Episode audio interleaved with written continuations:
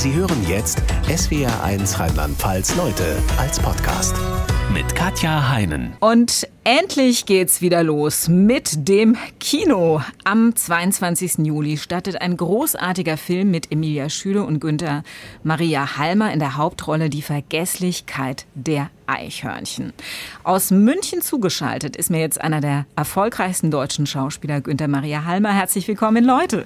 Hallo, freut mich, dass ich mit euch plaudern kann. Wie sehr haben Sie denn persönlich das Kino in der Corona-Zeit vermisst? Naja, ich gehe relativ selten ins Kino. Manchmal äh, bei Filmen eben, wenn sie, wenn sie, wo ich mit, mitwirke, dann schaue ich mir die an. In meiner Jugend war ich jeden Tag im Kino, das hat sich dann im Alter gelegt. Aber das Kino hat mir also nicht ganz so gefehlt. Theater, Oper mehr.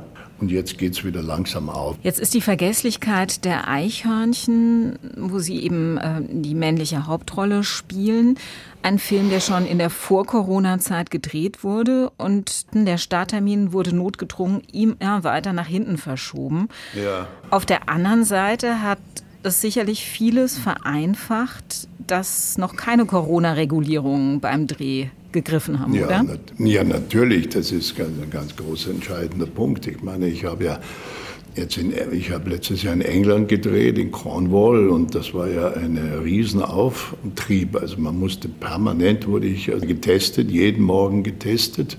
Man musste Maske natürlich im Auto zu dem Drehort gebracht werden, wieder den eigenen Wagen, ja, damit man nicht zusammen, obwohl man im gleichen Hotel gewohnt hat, man das ja nicht zusammenkommt. Man hat also auch sich zusammen nicht treffen können, was ja sonst ganz nett ist am Abend, wenn Sie nach dem Drehen, wenn man sich da trifft. Das konnte man alles nicht machen. Und es war sicher den, den Dreh sehr viel verteuert auch, ja, das ist klar. Weil man eben viel mehr Personal brauchte, nicht? Fahrer, Autos und so weiter. Jetzt lassen wir uns noch mal intensiver über den Film sprechen, die Vergesslichkeit der Eichhörnchen. Ja. Sie spielen da den demenzkranken Kurt, der von einer 24-Stunden-Pflegekraft aus der Ukraine namens Maria, gespielt von Emilia Schüle, betreut wird. Was ist ja. die wichtigste Botschaft, die dieser Film in Ihren Augen transportiert? Naja, es sieht ja jeder den Film etwas anders. Manche sehen ihn sehr komisch, Manche sehen ihn ähm, tragisch, weil sie in der Verwandtschaft was Ähnliches erlebt haben und im Bekanntenkreis. Ich meine, ganz abgesehen davon, dass er die Probleme einer, einer jungen Ukrainerin in Deutschland zeigt, die also ihren fünfjährigen Sohn verlassen muss, um einen alten Mann zu pflegen, ja.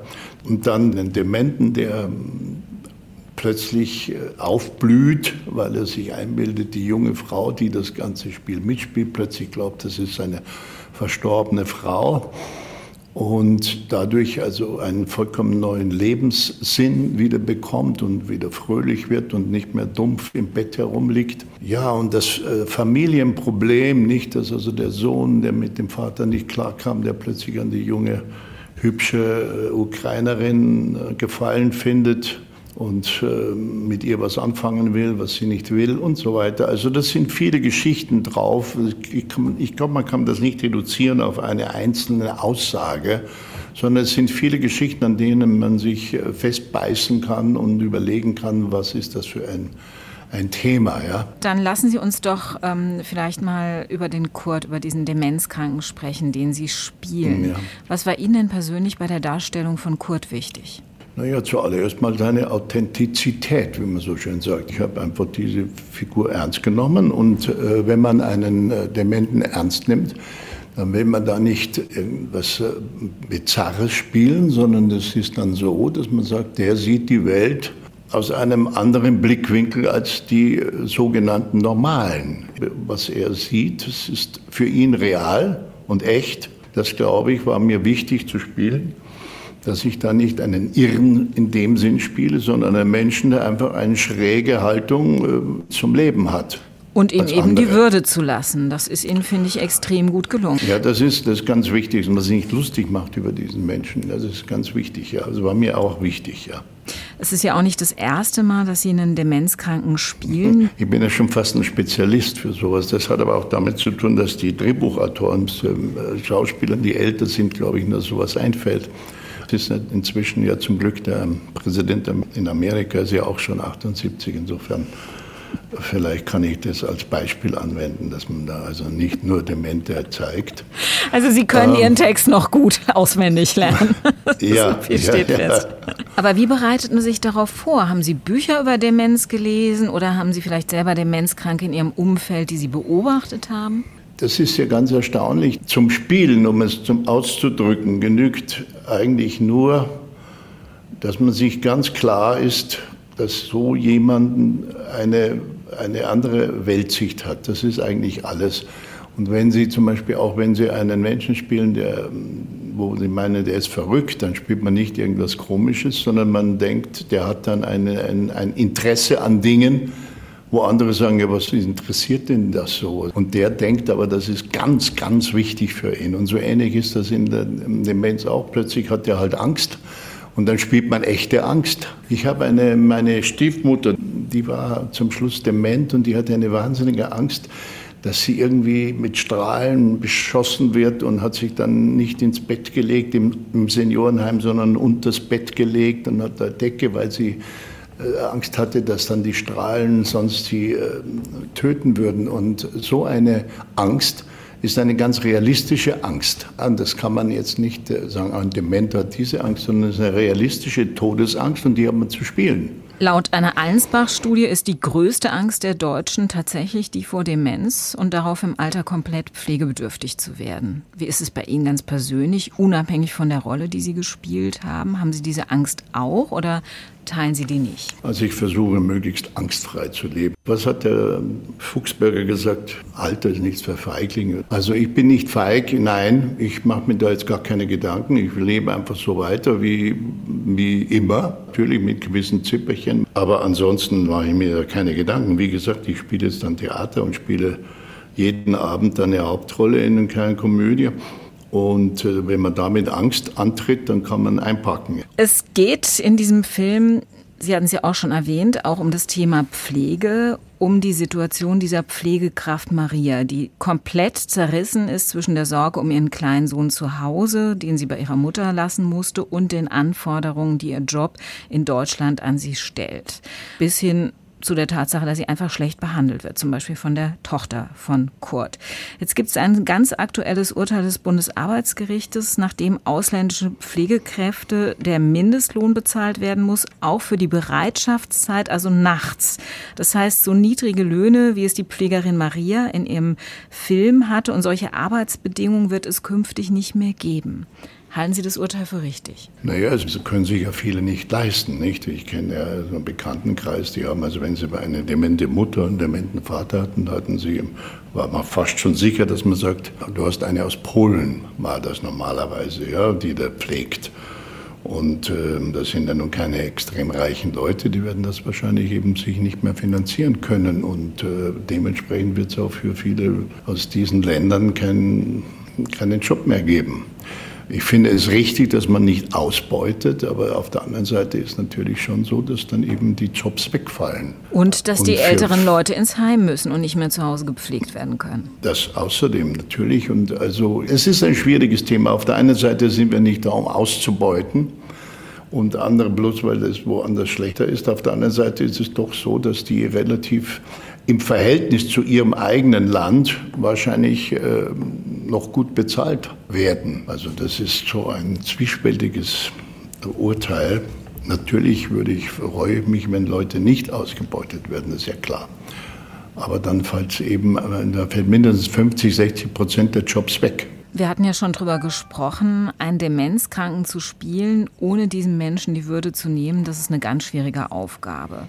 Sie haben in Ihrem Leben schon so viele verschiedene Rollen gespielt, vom Schlitzohr Charlie, mit dem Sie durch die Münchner ja. Geschichten bekannt wurden, bis hin zum Anwalt Abel, Bergwerkdirektor Dietz in Das Wunder von Längede, bis hin zu dem Auschwitz-Kommandanten Höss in dem Film Sophies Entscheidung. Welche Rolle hat Ihnen persönlich im Rückblick am meisten abverlangt? Das sind unterschiedliche Dinge, die einem abverlangt werden. Also wenn Sie, weil Sie gerade den Höss erwähnen, das ist natürlich, äh, wenn Sie da eine deutsche Geschichte spielen und einen äh, Originalfigur, die es wirklich gab, diesen Rudolf Höss, den Leiter von Auschwitz, dann ist das sicher eine schwierige Aufgabe, wenn Sie an einen Drehort kommen, wo sehr viele jüdischen Kollegen sind. Das war eine internationale und, äh, Produktion, muss man vielleicht noch erklären, mit Meryl Streep. Ja, genau. Und äh, wenn sie dann vorgestellt werden, dann packt dann schon eine große Scham, ja, als Deutscher und diese Rolle zu spielen. Also das wäre zum Beispiel eine, eine Sache, die, die einen berührt. Dann gibt es natürlich die Rollen, wenn du, wenn du Anwalt Abel spielst, dann bekommst du Gerichtsurteile, äh, wo du sagst, das ist irgendwie nicht gerecht. Warum passiert das jetzt? Und da stellen sie plötzlich fest, dass bei Gericht auch immer schwierige Situationen entstehen, wo man das Gefühl hat, moralisch hat der andere Recht und wird aber trotzdem bestraft. Ich habe auch mit Richtern dann gesprochen, die auch selber im Zweifel sind, ob ihre Urteile richtig sind. Also man bekommt eine andere Relation zu dieser, zu der Rechtsprechung. Und so gibt es eben fast in jeder Rolle äh, irgendwelche Themen, wenn Sie sich damit auseinandersetzen, die einen weiterbringen in seiner Persönlichkeit, in seiner Ansicht über das Leben. Das macht ja den Job des Schauspielers auch spannend, denke ich mir mal. Ne? Ja, er macht ihn bunt und spannend, das ist richtig, ja. Wie hat man sie eigentlich für internationale Produktion entdeckt? Das ist ja nicht üblich, dass sich Hollywood bei einem meldet. Das sind Zufälligkeiten, nicht? Ich habe einen Film damals gedreht, einen Weihnachtsvierteiler in England und musste da einen englischen Lord spielen. Ja, und dann ist man am Schneidetisch, nicht? Und es kommt eine Castlerin herein, die braucht einen Deutschen, der groß und dunkel ist. Und dann sagt sie, das ist doch der, wer ist denn das da? Und sagt, er ist ein Deutscher. Und dann sagt sie, ja, ich, mach, ich caste gerade einen für einen Gandhi. Und da brauchen wir einen Dr. Kalmbach, das ist ein jüdischer Mann. Ein dunkelhaariger, großer.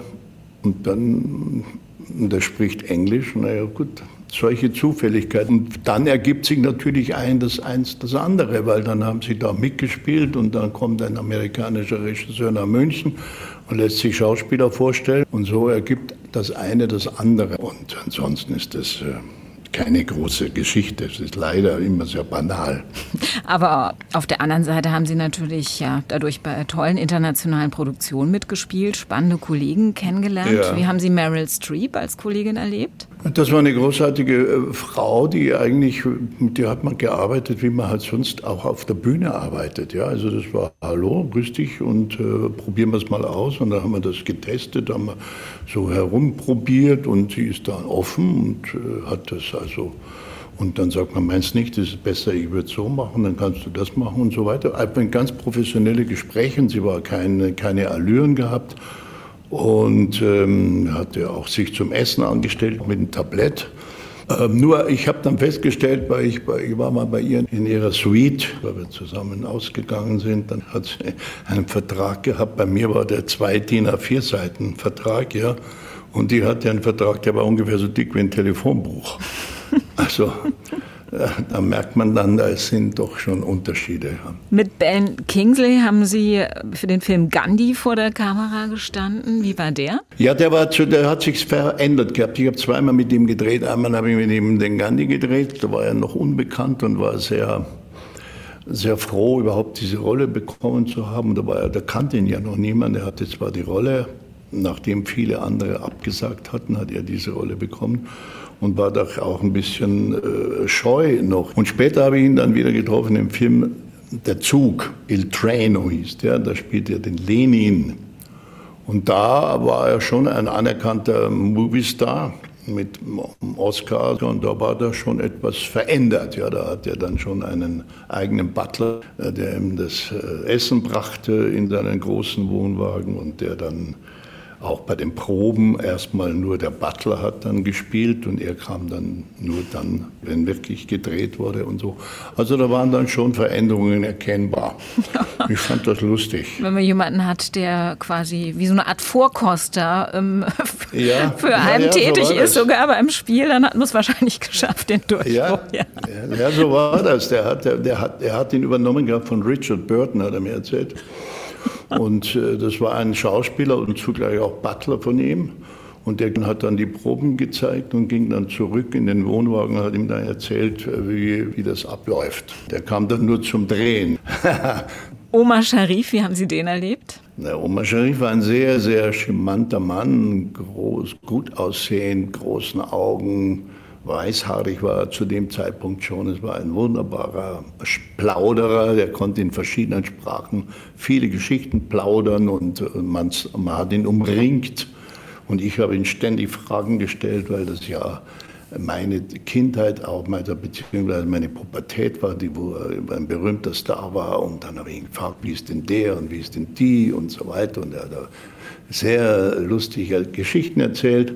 Ich habe auch mit ihm Schach gespielt, da, da hat er verloren, obwohl ich nicht so gut Schach spiele, aber er hat, war noch schlechter. Aber das hat er nicht so gern gehabt. Also verlieren wollte er nicht so gern. Und äh, dann aber habe ich ihn auch anders erlebt, weil er plötzlich, wenn man ihm widersprochen hat, speziell als Frau, glaube ich, also Widerspruch hat er überhaupt nicht ausgehalten und schon gar keiner von einer Frau. Dann wurde er plötzlich sehr merkwürdig, bekam ganz große rote unterlaufene Augen und ein starker Jähzorn machte sich breit bei ihm, schneeweiß im Gesicht und er wurde dann gefährlich. Es war nicht ganz so lustig. Einmal war, hat ja auch jemand äh, niedergeschlagen, weil, er dann, weil der ihm widersprochen hat. Und dann hat er sich aber am nächsten Tag geniert und, und gedacht, ja, das ist furchtbar, dass ich so bin und so weiter. Aber also er hatte zwei Gesichter. Das eine wie vielleicht der Sommer, wahnsinnig schön und charmant und wunderbar und heiß und aber auch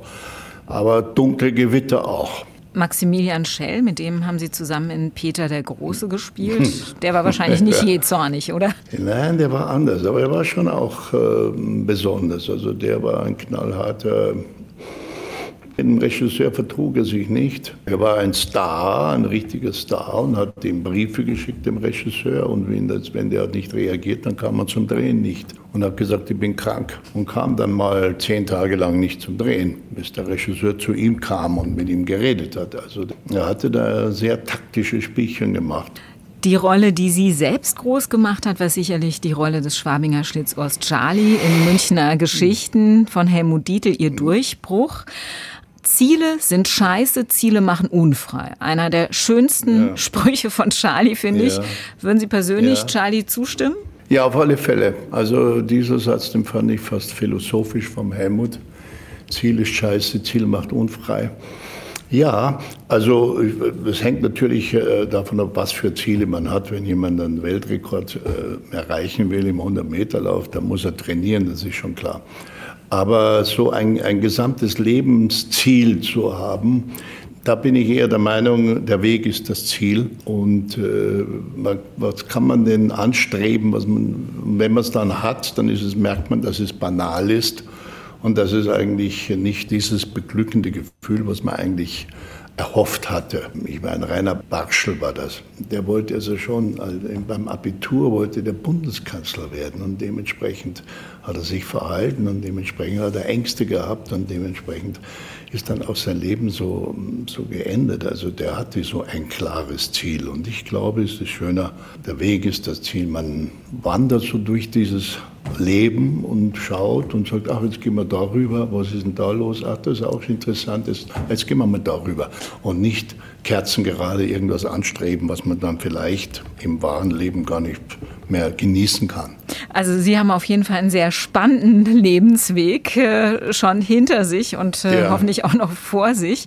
Sie haben eine Autobiografie geschrieben mit dem schönen Titel Fliegen kann jeder Ansichten eines Widerborstigen.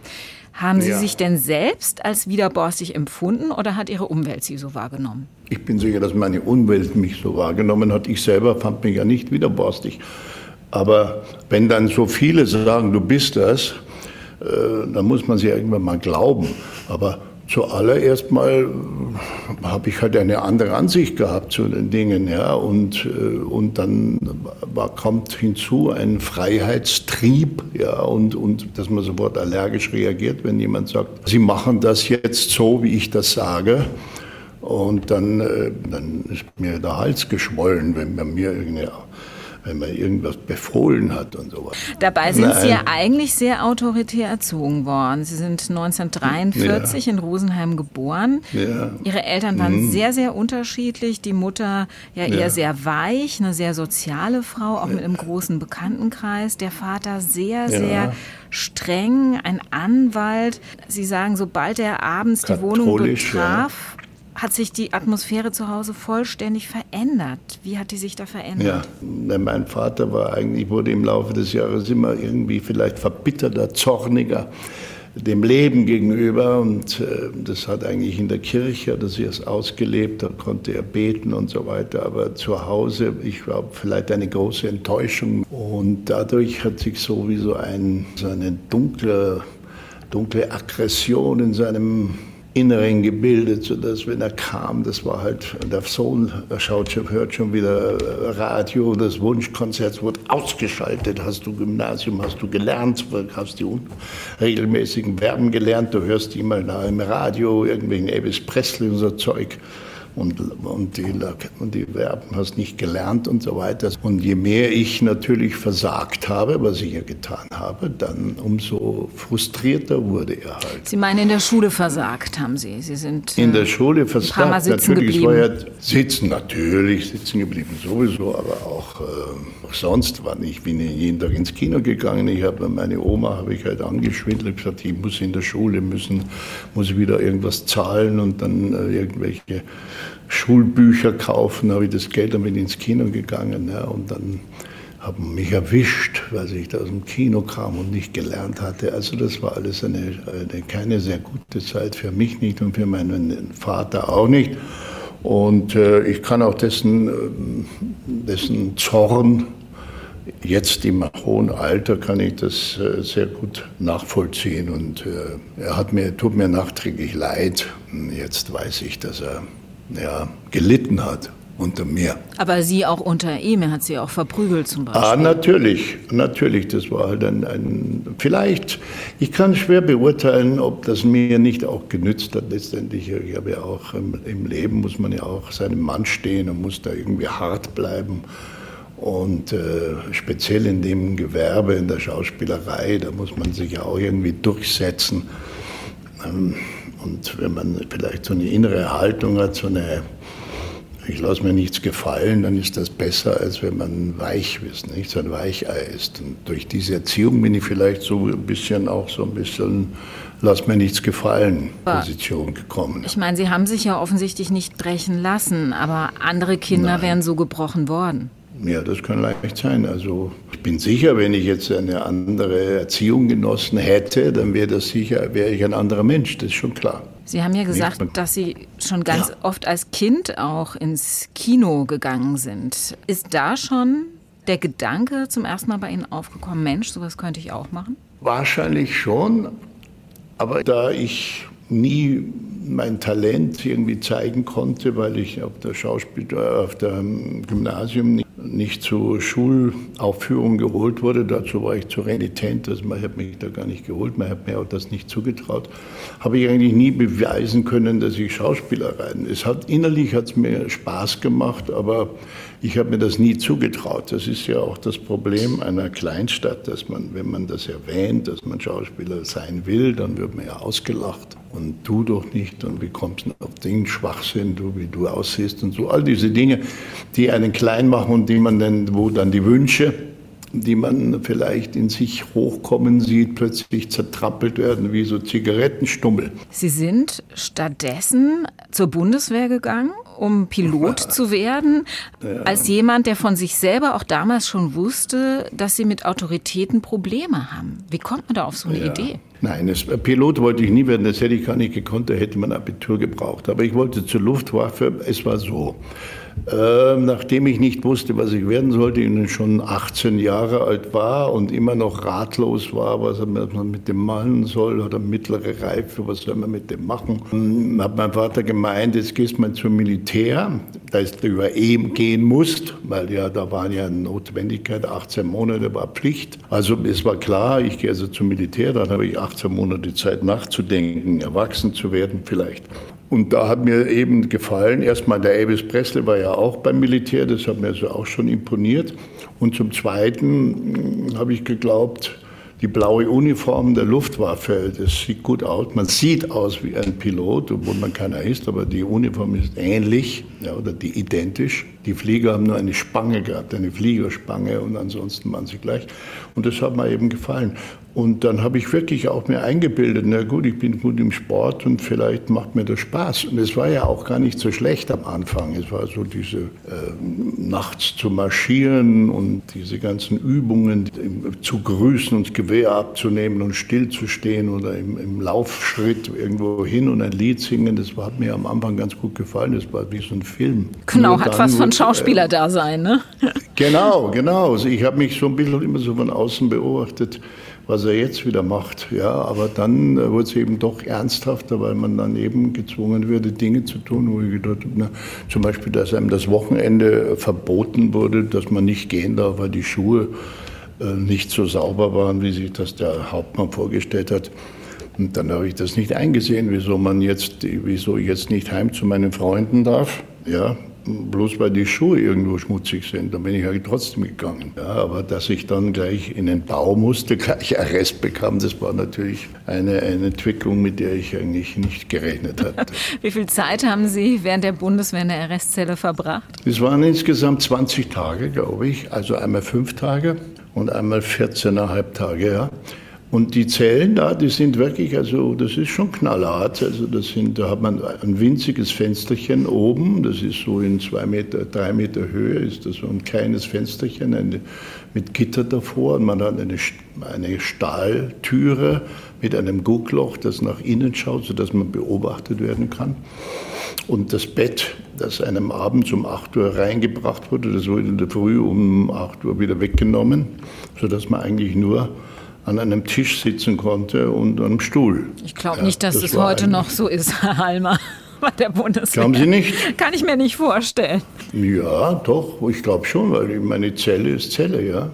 Und eine Stunde hat man Freigang gehabt. Das heißt, man, musste, man wurde freigelassen, dann ging man so ein bisschen im Kreis in so einem Ding.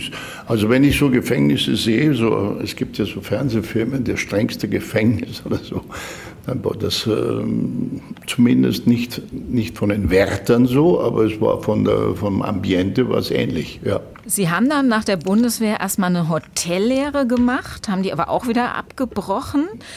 Und dann ja. haben Sie was ganz Verrücktes gemacht. Sie sind nach Kanada gegangen und haben dort zwei Jahre lang in einem Asbestwerk geschuftet, sieben Tage die Woche. Wie sind Sie auf die Idee gekommen? Ja, das ist, wie gesagt, der Weg ist das Ziel. Es sind also keine, keine Ideen, die einem passieren, sondern das war so, dass ich gedacht habe, das hat in Deutschland oder auch in Europa keinen Sinn irgendwie läuft das falsch hier bei mir, mit mir, vielleicht komme ich nicht klar mit den Menschen hier. Und, und, dann gab es eben, wie das immer, immer so ist im Leben, das sind ja Zufälle, dann kennt, kannte ich einen Mann, dessen Sohn ist nach Kanada ausgewandert und da hat mir der erzählt, dass sein Sohn sich so wohl fühlt in Kanada und dass der auf die Jagd geht und sowas. Und dann denkt man also Kanada. Ja, wenn der nach Australien gegangen wäre, wäre er nach Australien gegangen. So bin ich halt nach Kanada und es war damals noch sehr einfach, nach Kanada zu gehen. Die haben damals junge Menschen gesucht. Das war nicht so wie jetzt. Jetzt muss man ja Geld mitbringen oder muss also, da passen die sehr auf. Damals haben die genommen, haben die eigentlich jeden genommen, der jung war und das polizeiliche Führungszeugnis in Ordnung war. Und so bin ich eben darüber und dann kommt, trifft man jemanden, der sagt, was magst du? Ich gehe zu dem und kommst mit und so ergibt sich das und dann plötzlich landet man in einem Bergwerk irgendwo im, im, im, tiefsten Norden Kanadas und dann, ja, und dann verdient man einen Haufen Geld und dann arbeitet man und denkt sich immer, was soll ich jetzt machen? Soll ich jetzt aufhören? Und dann sagt man, ja, was mache ich dann? Weiß ich nicht. Dann verdient man weiter Geld. So ist es dann. Wie sah Asbest war ja nicht so gefährlich. Wir haben ja damals nicht geglaubt, dass es so gefährlich ist. Man hat zwar mit Maske gearbeitet, aber es war nicht so wie jetzt, dass man da fast alle Häuser niederreißt, wo irgendwo Asbest verarbeitet wurde. Wie sah denn Ihr ja. Arbeitsalltag da aus in diesem Asbestwerk? Ja, wir haben in so Blockhäusern gewohnt mit zwei Personen und ich bin äh, oben in die Mine gekommen. Und da gab es drei Schichten. Ja, und dann ist man halt da hoch und es ist dann wie so ein langer, dunkler Gang, wo, nichts passiert, ja, wo sie einfach sagen, das ziehe ich jetzt durch. Also man geht in die Arbeit, schaufelt oder macht sein Zeug, geht wieder im Bus runter, legt sich ins Bett, geht in die Kantine, isst, geht wieder Bett, am nächsten Tag geht man wieder hoch. Und das Einzige, was sich verändert, ist das Bankkonto. Und da schaut man sich ständig an auf seinem kleinen Büchlein und sagt, oh, jetzt schon wieder 500 Dollar draufgekommen. Ja, das war ja damals 2000 Mark in Deutschland, ja, die 500 Dollar. Und da lebt man halt so dahin und irgendwann sagt man, jetzt reicht's. Und dieser hm. ganz speziellen und eher eintönigen Umgebung ist dann bei Ihnen die Idee geboren worden, Schauspieler zu werden. Wie sind Sie auf diese Idee gekommen? Ist die Ihnen auch einfach so zugefügt? Ja, ja, eigentlich ja. Ich war ja 22 und bis ich raus war, war 24. Man rätselt ja immer, was soll ich werden, was wird aus mir? Ich kann ja nichts, ich bin ja eine Flasche, ich bin ja überall rausgeflogen. Was kann ich überhaupt? Was könnte aus mir werden? Was soll ich machen? Also diese Frage stellt man sich ja ununterbrochen, wenn man Zeit hat beim Schaufeln. Man hat ja viel Zeit, über sich nachzudenken und über über sein Leben. Und da war eben mein Österreicher, der aus Bregenz kam und der hat mir vorgeschwärmt von Schauspielern. Und da der nicht bedeutend ausgesehen hat, sondern eher durchschnittlich klein war, habe ich gedacht, also wenn der sich das traut, dann traue ich mich das aber jetzt auch. Ja, so war das eigentlich. Das war eigentlich wichtig. Wenn das jetzt ein bildschöner Zwei-Meter-Mann gewesen wäre, hätte ich gesagt, naja, lass ich die Finger davon. Aber der hat so bescheiden ausgesehen, dass ich gedacht na ja, das kann ich aber auch. Und das hat ja auch und gestimmt. Also Sie haben ja, in der Schauspielerei Ihre Erfüllung gefunden, wurden so, erfolgreich so es, ja. und die Schauspielerei ja. hat Sie zur Frau Ihres Lebens geführt und zur Gründung einer eigenen Familie. Sie haben zwei erwachsene Söhne. Ihre Frau war ebenfalls Schauspielerin und Sie haben sich am Theater in Oberhausen kennengelernt. Was haben Sie zusammen ja, gespielt? Wir haben ein Märchen gespielt, ein Märchen, das hieß, glaube ich, äh, Aladdin und die Wunderlampe. Ich spielte, sie spielte die Fatima und ich spielte den Großvezier. Das klingt albern. romantisch. Ja, aber ich habe das auch, diese Beziehung von Anfang an nicht gleich so ernst genommen, weil meine, in der Schauspielerei, das weiß man ja am Theater, da ist ja immer kleine Liebschaften, irgendwas mit zwei Jungen, ja. Also das, äh, wenn da alle gleich heiraten würden, das wäre ja mm, überraschend. Das ist so nicht, sondern man hat halt ein Ensemble, ein bisschen ein Bandschall, wie man so sagt in Österreich, nicht. Und dann, ja, und dann geht man ins andere Theater und das war's dann. Und eigentlich habe ich das auch nicht so fest erwartet gehabt, aber es hat sich dann doch herausgestellt, dass das also mich wesentlich stärker gepackt wurde, als ich mir das selber eingestehen wollte. Nicht? Und, Zumal Ihre ja, Frau sich sicher war, dass Sie der Richtige sind für Sie. Ne? Nee, war, nee, die wusste das. Sie wissen ja häufig Frauen. Die wissen Frauen mehr als man selbst. Man ist noch mit sich beschäftigt als Mann und was bin ich und was mache ich jetzt und was, was, was äh, für eine Rolle spiele ich jetzt dann. Und da hat man so mit sich zu tun, während die Frauen doch, glaube ich, schon sehr klug wissen, der gefällt mir, der hat das und das, was ich mag und so. Also ich glaube, dass, dass Männer in dem Alter, die wissen noch gar nicht, wer sie sind, ja. Sie auch, kennen sich jetzt Kindern. seit 50 Jahren. Ja, ja, seit 50 Jahren, genau. Und das ist gut so. Und das freut mich so. Ja. Sie sind nicht gerade Romantiker, Alma. Nee. Nee, es ist eine tolle Sache. Nein, gemeinsam alt werden ist was Schönes. Sie waren auch sehr selten getrennt in den letzten Jahrzehnten. Ihre Frau ist oft zu Dreharbeiten mitgekommen. Sie haben dadurch auch viele ja. Reisen gemeinsam gemacht. Äh, und Sie haben gerne auch mal Harald Schmidt zitiert, der sagt, im Zweifel geht der Drehort vor dem Drehbuch. Sprich, man nimmt ja. auch durchaus mal eine Rolle an, die einem nicht so reizt, wenn man dafür an einem tollen Ort drehen kann. Wo war das bei ja, Ihnen zum Beispiel der Fall?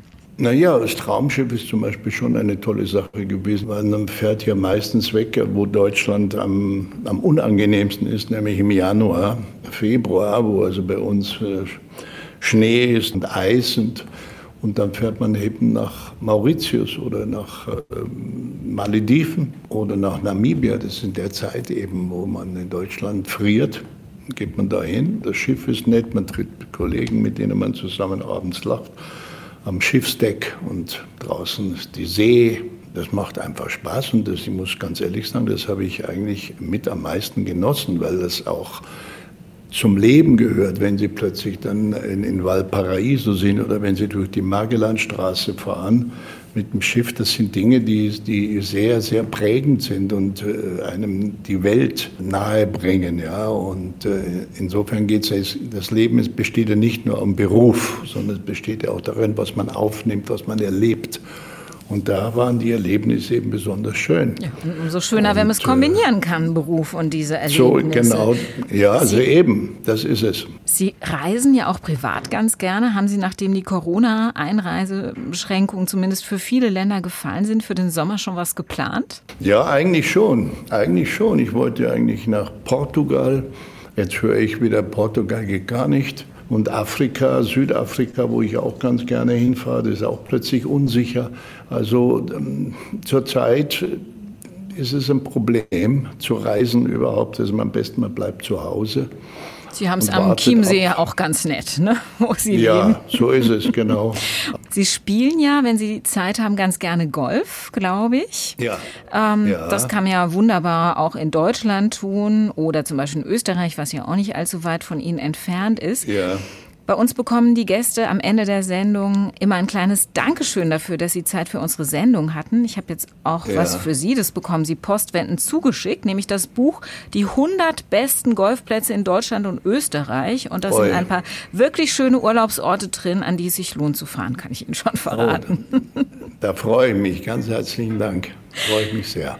Günther, Maria Halmer, herzlichen Dank und natürlich ganz viel Erfolg für die Vergesslichkeit der Eichhörnchen demnächst im okay. endlich wieder ja. eröffneten Kino. Gehen Sie rein.